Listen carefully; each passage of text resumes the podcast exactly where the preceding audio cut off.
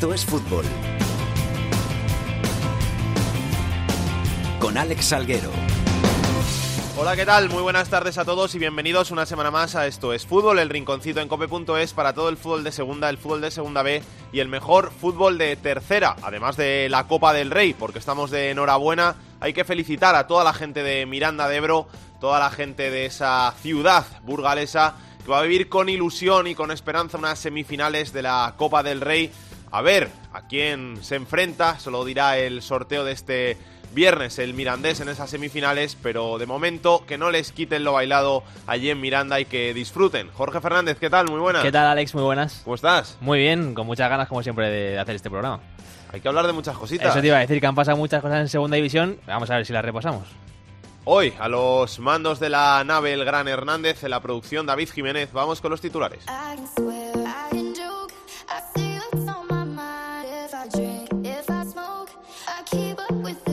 El Cádiz es primero con 49 puntos, tres más que el Almería que ocupa la otra plaza de ascenso directo. Tercero es el Zaragoza con 43, mismos puntos que el Huesca. El y Girona completan los puestos de playoff.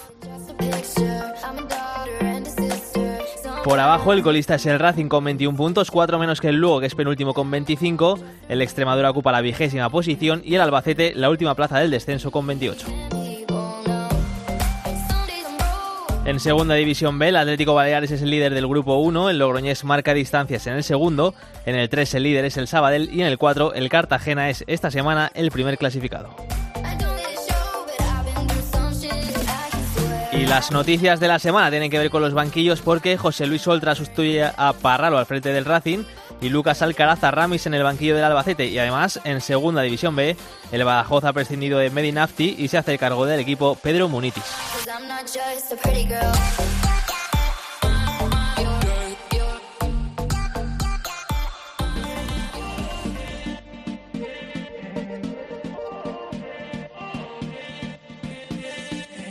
En la cadena Cope, solo para internet, esto es fútbol. Faccio ballare loro e non mi chiedere a cosa penso, perché sono mesi che non penso. Vorrei andare in un posto diverso, ultimamente me ne frega un terzo. Sai quanto me ne importa di una casa in centro? Muchas cosas de las que hablar en este Esto es Fútbol, muchas cosas de las que hablar en este repaso a la categoría de plata del fútbol español. Pero queríamos empezar por Miranda de Ebro, por esa ciudad burgalesa que vive en un estado de fiesta permanente en estos días tras las hazañas de su equipo en la Copa del Rey. Félix Vargas, ¿qué tal? Muy buenas. Muy buenas y no me despiertes del sueño, ¿eh? No me despertéis del sueño porque vaya que pasaron cositas eh, ayer en el Estadio Municipal de Andúba, ¿eh? Buena victoria ante el Villarreal 4-2 y más que la victoria, las grandes sensaciones que dejó el equipo. Y es que ya las dejaba ante el Sevilla, ante el Celta pero es que ya era el triple salto mortal, un Villarreal que venía en una forma espectacular, con había fichado eh, recientemente a Paco Alcácer, había marcado un gol, habían eh, bueno pues hecho un penalti, tuvo que salir de urgencia y es que el Mirandés en Andúba, bueno pues es un equipo eh, que bueno pues que, que puede hacer frente a cualquier equipo. La pena pues que ya en semifinales, bueno, pues es a doble partido. Pero estoy seguro de que si las semifinales hubiera sido a partido único en el Estadio Municipal de Andúba, cualquier equipo, y cuando digo cualquiera, cualquier equipo que hubiera venido a Andúba, bueno, pues eh, por lo menos hubiera tenido muchísimo respeto a un equipo pequeño, humilde, que acaba de ascender de segunda división B, con el tercer eh, presupuesto, bueno, la masa salarial, el tercera más eh, pequeña de la categoría, pero eso sí, un equipo, como visteis, con mucho espíritu, con mucha garra, pero ojito también, con mucho fútbol y sabiendo manejar partidos de alta competición. ¿A quién quiere la gente? ¿A quién se pide? Imagino que preferirán al Granada, ¿no? Que estando tan cerca al sueño... Claro, ayer, ayer había una euforia desmedida, imagínate, ¿no? Esos 6.000 aficionados que llenaron el estadio municipal de Andúa a la salida, pues bueno, pues estaban eufóricos y la verdad que sí que el Granada, pero bueno, eh, lo que tenga que ser ya eh, será ya ese doble partido. Eh, también, si no, pues oye, eh, mediáticamente el Real Madrid o el Barcelona pues vuelvo a poner el punto de mira a Miranda y, a, al Club Deportivo Mirandés. Pero bueno, pues la verdad que el presidente eh, del Club Deportivo Mirandés, eh, bueno, pues en el partidazo de COPE con Juanma Castaño, decía eso, que bueno, que por qué no seguir soñando y que por qué no el Granada. Ahora mismo está más cerca ir a Arabia el año que viene que el ascenso, ¿eh? La verdad que es la leche. Es, es que si lo piensas fríamente dices, un mirandés allí en Arabia, pero es que dices, ¿cómo puede ser? No sé qué pensará de todo esto Rubiales, pero ojito, eh, que, que el mirandés está, pues eso, a un pasito de, de hacer no ya historia, sino es que, es que meterse en una final para una, tú has comentado, ¿no? Para una ciudad pequeña, un club humilde, un club que ha hecho las cosas bien año a año, que ya hace ocho años llegaba a semifinales de la Copa del Rey, eh, eso sí, siendo un equipo de segunda B, a eliminatorias al doble partido. Parecía que aquello ya iba a quedar como una gesta para la historia, para toda la vida. Pues mira, no, se vuelve a repetir ocho años después. Pero es que en estos ocho años, eh, a ver qué equipo ha llegado dos veces a semifinales eh, y una a cuartos de final, eh, casi nada, en ocho años, desde, la, desde el año 2012 con Pablo Infante y compañía, bueno, pues hasta esta, eh, este formato, nuevo formato de la Copa del Rey, donde el Mirandés, bueno, pues ha dado, como has comentado, el gran bombazo y se mete en semifinales y hoy bueno, pues tranquilos a ver los partidos, eh, eh, con, con, pues sabiendo que cualquier equipo que toque ya es un triunfo para el Club Deportivo Mirandés. Gracias, Félix. Un abrazo. Un abrazo, compañeros. Hay que repasar un poquito la tabla de segunda, en la que el Cádiz es líder con 49 puntos, tres de ventaja sobre el Almería, que es segundo con 46. Otros tres de ventaja tiene el conjunto almeriense sobre el Zaragoza, que es tercero con 43, que marca ese inicio del playoff los mismos puntos que el Zaragoza tiene el Huesca. El Zaragoza tiene un partido menos, ese partido que se aprazó precisamente ante el Mirandés. Quinto y gran revelación de la temporada es el Elche con 39 puntos. Sexto el Girona con 38. Por abajo, Racing y Lugo, posiciones de colista y penúltimo. El Extremadura y el Albacete también están en puestos de descenso. Y vamos a ir hasta Lugo porque el conjunto gallego ha sido noticia esta semana por las duras declaraciones de su entrenador contra el VAR. Álvaro Lorenzo, ¿qué tal? Muy buenas. ¿Qué tal, Alex? Muy buenas. No le gusta el VAR a Curro Torres, ¿eh? Bueno, no le gusta a partir de la jugada del otro día de, del partido de, de Extremadura, del Mendralejo, ese gol de Alex Alegría que parecía que, de hecho, en línea había levantado fuera de juego con Arraiz. Parecía que lo iba a anular, lo llamaron desde el VAR, se trazaron las líneas. Yo no sé si bien trazadas, pero bueno, parece que veamos lo que veamos a simple vista, parece que que en posición ilegal y claro, le cambian la decisión a, con Arraiz, acaba dando ese gol a la Extremadura, que cabrea mucho a Lugo, provoca luego la expulsión de Curro Torres, la de su preparador de porteros, la de Leuco que se había lesionado y estaba en el banquillo. Bueno, eh, un follón que se montó con esa jugada que le hizo además al Lugo eh, acabar perdiendo el partido, meterse todavía más en zona de descenso, estar a tres puntos de la salvación. Bueno, Curro Torres luego en el tiempo de juego de la cadena COPE con Corrochano eh, se quejaba, que entendía que el VAR está para ayudar y no lo está haciendo, que, que no entendía la jugada. Y bueno, yo creo que las quejas, más que la jugada, que es verdad que parece fuera de juego, pero tampoco es un escándalo, es que el equipo no le acaban de salir las cosas. Y claro, si además te perjudican los arbitrajes, pues ya te acaban de, de, de hundir. Y, y, eso es lo que molestó sobre todo al, al técnico. Gracias Álvaro, un abrazo. Un abrazo. Marcha cuarto en la tabla clasificatoria el Huesca, el conjunto aragonés que está a solo seis puntos del Cádiz, que es primer clasificado, y que está peleando por retornar una temporada después a la primera división del fútbol español. Un Huesca que está haciendo las cosas muy bien y que va a tener partido con sabor a primera, porque el año pasado se enfrentaban en esa categoría. Este sábado a las cuatro de la tarde hay un Girona Huesca y queríamos hablar con uno de los hombres importantes del conjunto aragonés, del conjunto cense, que es uno de sus centrales. Pablo Insúa, ¿qué tal? Muy buenas, ¿cómo estás? Hola, buenas. ¿Todo bien? Todo bien, todo bien, sí. Mejor ahora, ¿no? Que, que al principio de temporada ya estás recuperado de, de las lesiones, estás jugando ahora, o sea que imagino que más contento. Sí, claro, al final, pues bueno, vengo de una lesión de recuperación, ya sabía que me iba a partir parte de la temporada, después tuve, bueno, lesión muscular, entonces, bueno, fueron una serie de infortunios, pero la verdad es que ahora me encuentro, me encuentro muy bien. Vaya mala suerte has tenido con, con las lesiones en los últimos años. Sí, la verdad es que sí, desde que firmé en, en Alemania ya estuve todo el, toda la temporada de baja, ya después el año pasado pues la, la lesión de la recuperación también, que también me partió, claro, parte de la del comienzo de esta temporada y bueno, sí, en ese sentido sí, mala suerte, pero bueno, esperemos que ya sea el, el fin de esa de esas lesiones y ahora ya mirar al, a lo que viene con optimismo. Y luego encima te, estás en un equipo como, como el Huesca, con un plantillón, con, con mucha gente en, en, la posición en la que tú juegas de central y al final eh, te cuesta más entrar en los equipos. Sí, es normal. Al final el, creo que tenemos una plantilla muy competitiva con muchos jugadores que pueden ser perfectamente titulares y entonces, bueno, está claro que cuando no haces la pretemporada, vienes de, de el principio de temporada estar lesionado, pues quizás partes con un poco de, de desventaja, pero bueno, es, es, algo normal y creo que es bueno para, para el equipo que haya este, este nivel.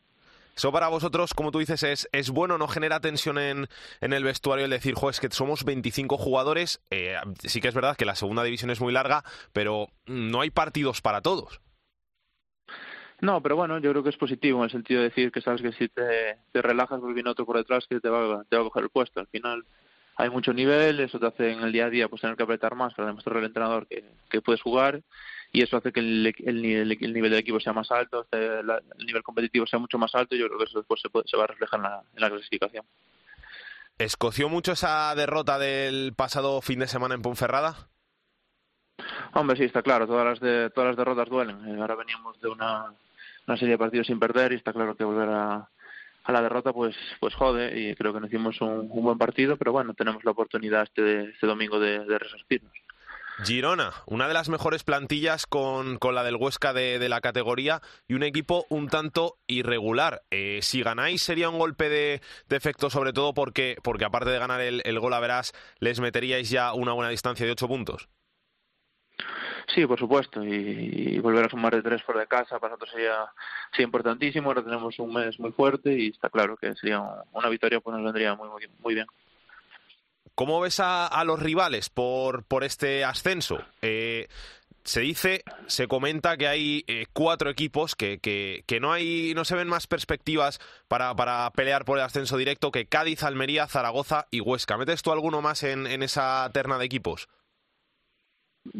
Sí, yo creo que sí, que alguno puede, puede aparecer ahí. Al final, el Cádiz hace dos meses lo, lo habíamos eh, ascendido seguro y ahora pues ya hay más dudas. Al final, pues otros equipos que están más abajo pueden coger una, una racha de victorias seguidas y meterse arriba. Hay muchísima igualdad y, y yo creo que puede pueden pasar muchas cosas.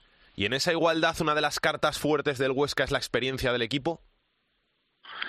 Sí, yo creo que sí. Bueno, hay una mezcla entre juventud y, y gente con más, veter más veteranía, la de tener experiencias de, de ascensos y bueno, con muchos partidos. Y bueno, está claro que que eso, esa experiencia pues puede ser sobre todo para, para el final de temporada pues muy, muy determinante. Sigues teniendo contrato tú con el Schalke, ¿no? Sí, sí. ¿Y, ¿Y, lo de Alemania ya lo tienes aparcado? ¿Te gustaría regresar allí? No, bueno, es algo que ya se verá en verano. Ahora la verdad estoy, estoy contento de volver a estar en España, de volver a estar en el, en el Huesca. El año pasado ya estuve muy contento, este también, y la verdad es que ahora pues bueno, centrado en el, en el Huesca, tratar de, de lograr el ascenso y después ya se verá. Te tengo que preguntar también por el, por el Depor. Sonaste mucho este mercado de invierno para, para acabar volviendo a, a tu casa, a tu tierra. Eh, ¿Hay algo de cierto en esos rumores? ¿Pablo Insúa estuvo cerca del, del Deportivo? Sí, es cierto que se, se habló, se habló en, durante el mercado, el, el Deportivo pues quería que, que saliese y, y, bueno, se habló con el club, se valoró, pero al final entre todos nos decidimos que era que lo mejor para todos era seguir aquí, que, que tenía muchas cosas que aportar al, al equipo y bueno, estoy estoy contento de, de, poder estar de poder estar aquí y tratar de ayudar al equipo pues a, a lograr los objetivos. ¿Pero tú en un futuro volverías a, al Depor? Sí, por supuesto. Al final es el, el club de mi casa, donde me crié, donde tengo mi familia y bueno, pues está claro que es, por así decirlo, mi casa. Pablo, que muchas gracias eh, por pasarte por Esto es Fútbol un abrazo muy grande y mucha suerte para el Huesca para lo que queda de temporada, que vayan las cosas muy bien. Vale, pues muchísimas gracias a todos.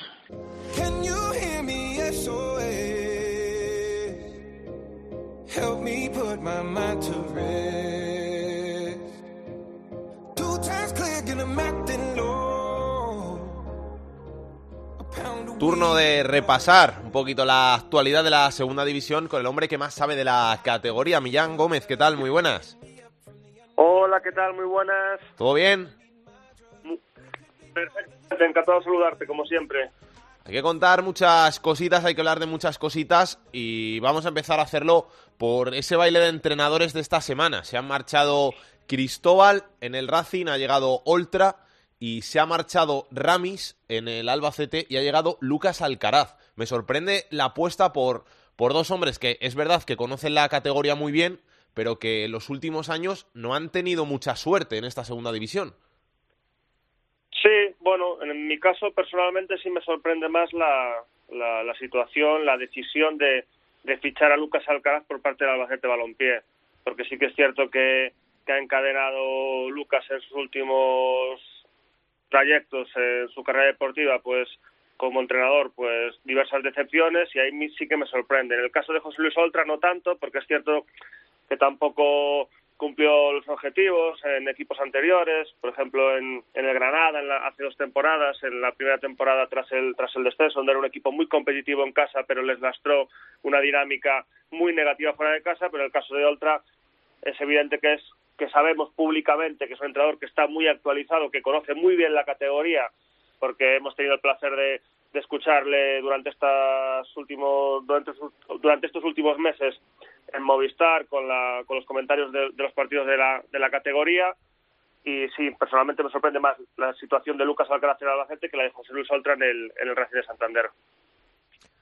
Millán, yo te quería preguntar, porque si miramos un poco la clasificación hacia arriba, nos paramos en la quinta posición con el Elche. No sé si te sorprende un poco que ahora mismo esté ahí, con dos victorias consecutivas eh, para los de Pacheta. No sé si te sorprende.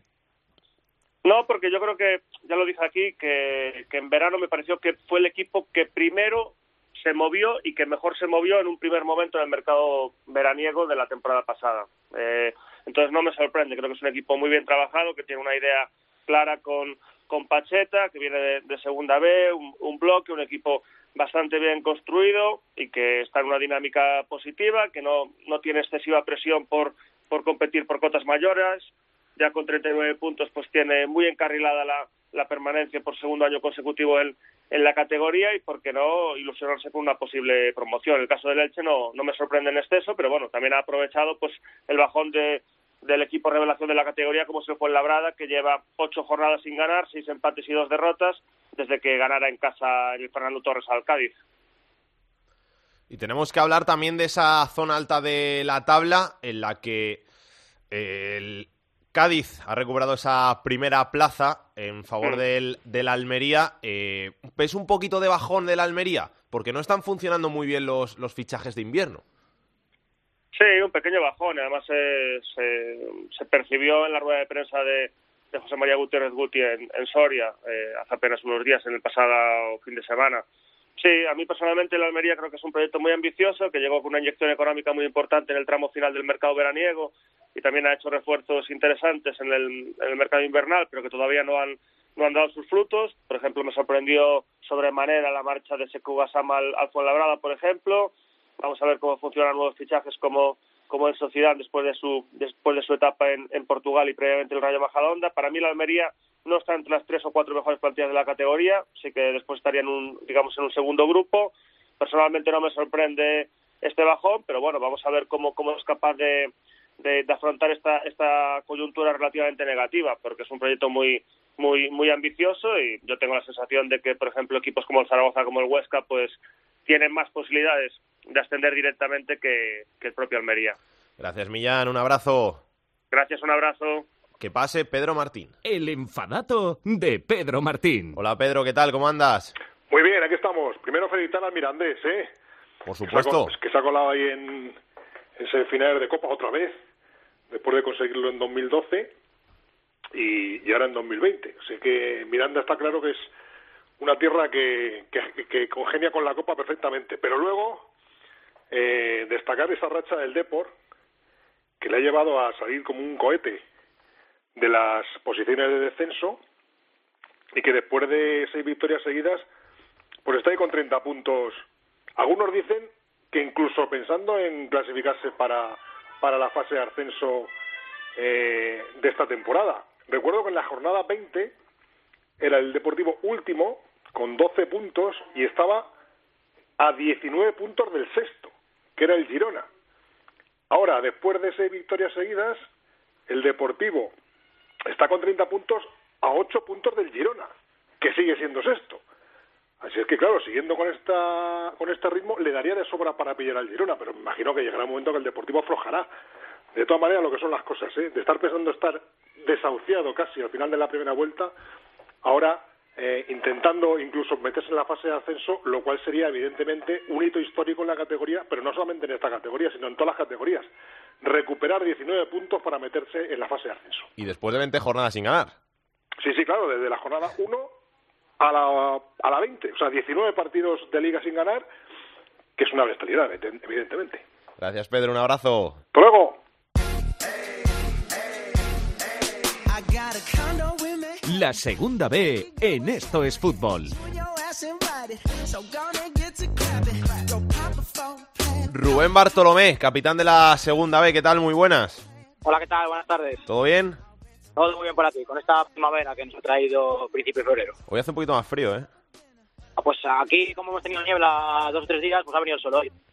Pues aquí en Madrid hoy ha habido que ponerse bien el abrigo, ¿eh? No... Había días que podías quitártelo, pero hoy ya no. No, y sí, aquí, ya te digo, ha habido dos días o tres de niebla. Eso es que estaba la gente en la playa y nosotros no veíamos el sol, pero hoy ya nos ha salido el sol y la gente se ha, se ha atrevido a quitarse la chaqueta. Vamos a hablar un poquito de la segunda B. Vamos a empezar por ese grupo primero en el que sigue líder el Atlético Baleares. Sí, no ha habido muchos movimientos eh, por la por la zona de, de arriba, eh, pese a que alguno de los eh, equipos de, de arriba no, no consiguió eh, sumar los, los tres puntos y el, el Atlético Baleares, que, que es líder con, con 51 puntos y tres puntos de ventaja frente al Atlético Madrid B, que parecía que en Las Palmas se podía sumar, pero muchos equipos de los de la zona media-baja de la tabla esta semana han conseguido eh, los tres puntos, han conseguido ir, ir sumando y, y poner en, en problemas a los de arriba y uno de los de los de, de los casos de, de esa zona de abajo es que eh, exceptuando a Sánchez que sigue ahí descolgados y, y quizá el Getafe B que lleva unas semanas en las que no es capaz tampoco de, de sumar eh, con asiduidad pues está comprimiendo mucho esa esa zona baja y hay equipos que no te están llamados a estar ahí arriba, que, que están en, en, en peligro, como llevamos diciendo semanas, como puede ser el caso de, de Castilla, que tiene a cuatro puntos la, la promoción de, de descenso. Es cierto que ha fichado, igual que muchos equipos, ha fichado dos, tres eh, jugadores de muchísimo nivel el, el Castilla para salir eh, de ahí abajo, pero bueno, sigue sin acabar de funcionar el equipo a, a Raúl y, y sigue en esa zona media-baja de, de la tabla. Eh, también quería destacar, por, porque me, me llamó bastante la, la atención, eh, la victoria del, del Coruso, que ganó, que ganó 3-1, que se mete ya en, en playoff. Están los tres primeros muy destacados y el Coruso a las cuarto parece que solo pudiendo aspirar a ese cuarto puesto, porque son 10 puntos de ventaja eh, frente al tercero que es, que es el que es un poco los que van a luchar por, por, esa, por ese primer puesto. Y bueno, y el Coruso que sin haber hecho mucho ruido, poco a poco se ha ido metiendo y ahora ya está en, en esos puestos de playoff. En el grupo 2 se enfrentaban el Logroñés y la Cultural Leonesa. Ganaron los riojanos, que ahora son mucho más líderes. Eran eh, dos rachas, no me sé eh, los números exactos, pero eran dos rachas espectaculares. Eh, la de la Unión Deportiva Logroñés eh, creo que era sin, sin perder y la del Reino de León eh, no no perdía. La cultura leonesa en el Reino desde hace también mucho tiempo. Bueno, pues tomó la Unión Deportiva Logroñesa el, el Reino de León y, y es líder con, con una ventaja también ahora interesante, ¿no? De, de seis puntos frente al, al Athletic de Bilbao B, que, que empató en, en Salamanca, que empató contra el contra el Salamanca Club, de Fútbol y que, y que se descuelga un poquito, igual que la propia Cultural y Deportiva Leonesa. Una ventaja interesante para, para la Unión Deportiva Logroñés, ya de 10 puntos con, con las posiciones de, fuera del playoff, en un grupo en el que, exceptuando al propio Logroñés y a la Cultural Leonesa, siguen mandando los, los filiales, ¿no? De los seis primeros clasificados, son los dos únicos que no son filiales, la, la Unión Deportiva Logroñés y la Cultural, ahí están el del Athletic, el de la Real, el de Valladolid y Osasuna, que llevan desde el principio de temporada, que parece que son puestos eh, inalcanzables. El puntito al Salamanca de, contra el Athletic B le viene bien para cortarle este sangría, ¿no? En la que cada vez va mirando más para abajo y menos para arriba, pese a que principio de temporada y hasta hace poco eh, la gente sí que hablaba de, la posibilidad de, de playoff, parece que están empezando a, pensar en hacer los 45-47 puntos eh, suficientes para, para salvarse y a partir de ahí ya eh, empezar un poquito otra vez a, crecer. Perdió Unionistas eh, en casa del, del Aro, que venía en una muy, muy buena racha, que además había sido foco ¿no? con, con la Copa y muchas veces la resaca de la Copa es, es complicada, por lo que corta esa, esa buena racha que llevaba y comprime un poquito más esa, esa zona de abajo con, con un Guijuelo que ahora sigue, sigue fuera y, con equipos eh, que no estamos acostumbrados a ver ahí abajo y que no salen, como es el caso sobre todo del Baracaldo Club de Fútbol. Cayó en casa 1-2 eh, frente al, al Leyoa, era un, un partido de dos equipos de la zona de abajo y los Fabriles que caen eh, muy abajo, un equipo que estamos muy acostumbrados a ver luchar por, por el playoff, con cambios además en la Junta Gestora en las últimas semanas, porque la situación de, de inestabilidad fuera del terreno de juego también es complicada y bueno, vamos a ver si, salen de esta porque podría ser un duro golpe para el Baracaldo. En el grupo 3 me quedo con el Barça B, que ya está segundo. Sí, eh, muy buenos fichajes en, en este mercado de, invierno, jugadores de, de, segunda división, por ejemplo, como, como Rimanash de, de Albacete, que, que fue quien abrió la lata con, eh, con un gol de, de penalti. Eh, bueno, un equipo que le faltaban algunas piezas, yo creo, para acabar arrancando, que además había perdido a, jugadores como Ansu Fati, que está todo el año en el primer equipo, otros jugadores de la cantera que al final formaban parte ya de la plantilla de Ernesto Valverde y ahora de, de Setién. Y bueno, pues eh, han ajustado bastante bien con, con fichajes de, renombre, algo que hicieron eh, la última vez que ha ascendido el Barça B, ¿no? con jugadores incluso de más, de más edad, pero que, que pueden estar eh, llamados a, a tener continuidad en el primer equipo algún día. Y bueno, ya son, ya son segundos y además vienen con la, con la mejor dinámica de todas, ¿no? Y el, el líder, el, el Sabadell, que tenía un partido ante un Hércules que aunque sigue abajo, siempre es eh, jugarse la Cano Cruz con ellos porque tienen mucha calidad, pero no son capaces de salir de abajo. Era encima en casa del Sabadell y mira, se llevó el, el Hércules la, la, victoria, así que ya es un poquito menos líder el, el Sabadell y el Hércules que coge un poquito de aire, sigue en puestos de descenso, pero bueno, parece que, que coge un poquito de aire y otro de los de los grandes que están ahí abajo, que es el Nastic de Tarragona, pues también con, con una victoria incontestable, pese a que durante muchos minutos eh, fue, fue empate el partido, ganaron 4-1 al, al Ebro, están fuera de los puestos de descenso, igualan casi al Ebro, todavía les queda mucho para salir de abajo, pero bueno, dos, dos grandes dos históricos del fútbol español que, que parece que quieren intentar carburar poco a poco. Y en el grupo cuarto pincharon el Marbella y el Yeclano, así que el Cartagena recupera el liderato. Sí, y le costó bastante abrir el partido al, Cartagena, eh, lo consiguió de penalti pasada la, hora de encuentro y, y ya prácticamente en el 88-89 eh, fue cuando cuando metió el, el, segundo en su partido ante el, ante el sanluqueño, que es verdad que no es un rival eh, cómodo, y bueno, lo aprovechan para, para ser líderes y para que esté eh, más igualado que nunca. Un grupo cuarto que sí que suele ser de los que se rompen por arriba con dos, tres, cuatro equipos desde el inicio, eh, otros años, este año sí que ha habido mucho más eh, igualdad, quizá porque equipos llamados a estar ahí arriba no no han sido capaces de, de estarlo desde, desde el inicio. Y, y, bueno, yo creo que al final eso, eh, en tres puntos los, los tres primeros. Y en cuarta posición hay que hablar de, yo creo que para mí la noticia de la semana, ¿no? que es la del el Badajoz, ya no solo porque en la Copa estuvo muy cerca de pasar, sino porque estando en playoff, bueno, ha caído su entrenador, eh, es verdad que la dinámica quizá del Badajoz no, no era la mejor y parece que poco a poco iban descolgándose un poquito y incluso que podían caer de playoff en las próximas semanas, pero bueno, sí que ha llamado bastante atención y será eh, Munitis el, el encargado de intentar llevar otra vez al equipo a, bueno, el playoff ya están, pero mantenerlo ahí y llevarlo eh, más arriba, pero sí que llama un poco la atención eh, las prisas no de este fútbol moderno, de, de cesar entrenadores cuando todavía están dentro del objetivo. Gracias Rubén, un abrazo. A vosotros, adiós. Alberto Marcos se ha currado como cada semana el repaso sonoro de la segunda B. En el grupo 1 parece que el Atlético Baleares ha salido definitivamente del bache y vuelve a mandar de nuevo en la clasificación gracias a cuatro victorias en los últimos cinco partidos. En esta ocasión un solitario gol en propia puerta bastó para ganar en casa del colista el Sanse y volver a la primera plaza. ¡Gol! Del Atlético Baleares. La robó en el medio Tony Gavarre, se la cedió David Zaro. Y el 7 la picó por encima de esa viruleta con tan mala suerte que se estrelló en el poste y le dio al jugador Sanse para embocarse en el fondo de la Segundo es ahora el Atlético de Madrid B y tercero el Ibiza, mientras que el Coruso aguanta el tirón y se mantiene en la cuarta plaza empatado a puntos con la Peña Deportiva. Y por abajo pocos cambios, Sanse, Getafe B y Celta B siguen cerrando la clasificación, mientras que las Rozas cae al descenso directo y suba al puesto de play-out el Langreo tras su empate ante el Castilla.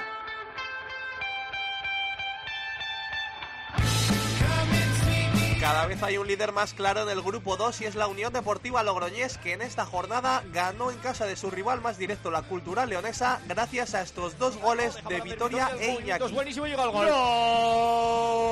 Anotó la Unión Deportiva Logroñés. Se adelanta en el marcador en el Reino de León al paso por el Anotó Iñaki para la Unión Deportiva Logroñés. Sentencia Vuelve a ser segundo el Bilbao Athletic y otro filial, el de la Real Sociedad, cierra ahora los puestos de ascenso, aunque más filiales como el del Valladolid y el de Osasuna se encuentran muy cerca. Y este fue el gran beneficiado de la jornada en la zona baja. Para Raúl Sánchez, gol. De Raúl Sánchez. Le sacó, le devuelve el balón Pisculechi Raúl Sánchez. Raúl Sánchez del segundo para el Burgos. El Burgos que sorprendió ganando con mucha claridad en Calahorra y abandona un puesto de playout al que vuelve a caer Unionistas de Salamanca con su derrota tras ocho partidos invicto, mientras que siguen en descenso el Arenas, el Baracaldo, el Izarra y el Tudelano.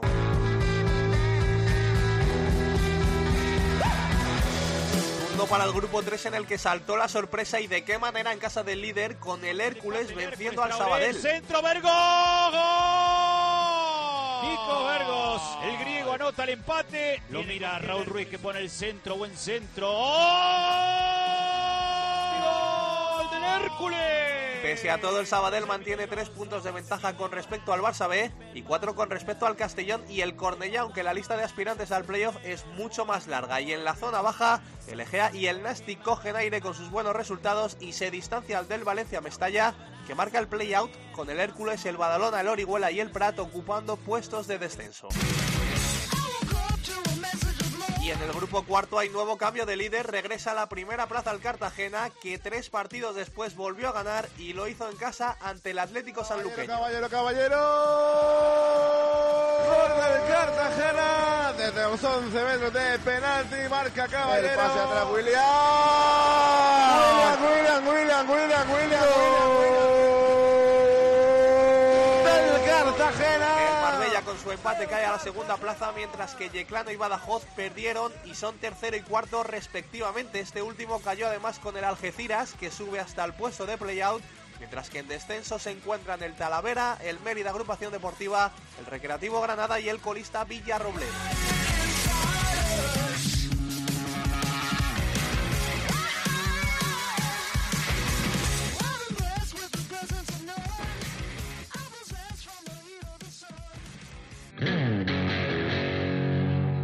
La tercera división en Esto es Fútbol.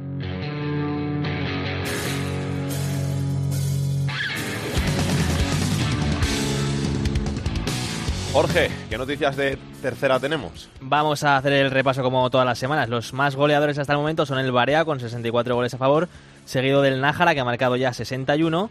Por contra, los más goleados son el Villegas que ha encajado 84 y el Alaurín de la Torre que ha encajado también 64 tantos hasta el momento. En cuanto a los nombres propios, hay que hablar del Pichichi de Rubén Pérez, del Barea porque ha marcado 25 goles hasta la fecha. Y en la noticia de la semana, Alex, hay que hablar del presidente de Proliga, que ha anunciado que está negociando con un fondo financiero para que cubra por adelantado las ayudas que la federación se ha comprometido a dar a los clubes de segunda división B y tercera, unas ayudas que todavía no han llegado y que el presidente de Proliga, hay que decir que es la comisión representante de los clubes de segunda B y tercera, eh, parece que está tratando de agilizar esos trámites para que cuanto antes los clubes tengan esas ayudas y puedan eh, invertirlas para mejorar la situación de los clubes de segunda división B y de tercera división que tanta falta hace.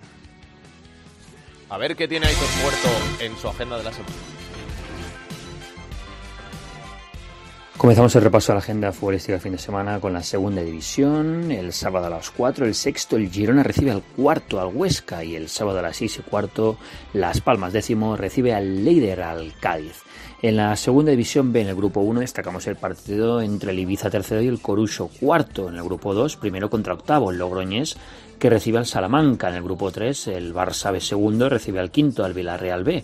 Y en el grupo cuarto, el Badajoz, que es cuarto, recibe al Córdoba que es quinto. Eh, acabando el repaso a la agenda futbolística del fin de semana, hemos fijado la mirada en la tercera división, grupo 12, partidazo entre segundo y primero, el Atlético Paso que recibe al Marino.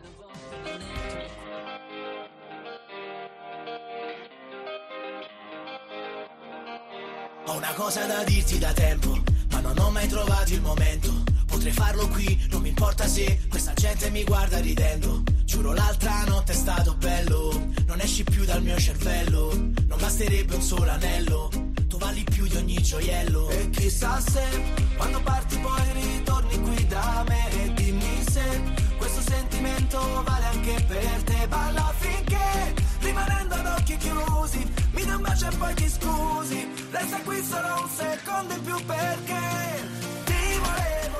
Nos vamos, Jorge. Ha sido buen programa completito de Esto es Fútbol esta semana. A seguir disfrutando de la Liga Smartbank y de la Copa del Rey.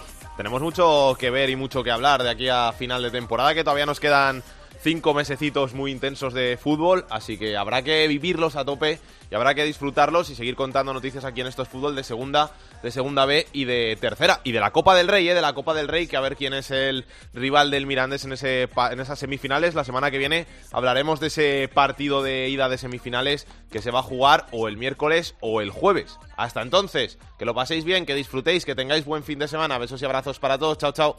Para contactar con Esto es Fútbol puedes hacerlo a través de correo. Esto es fútbol arroba.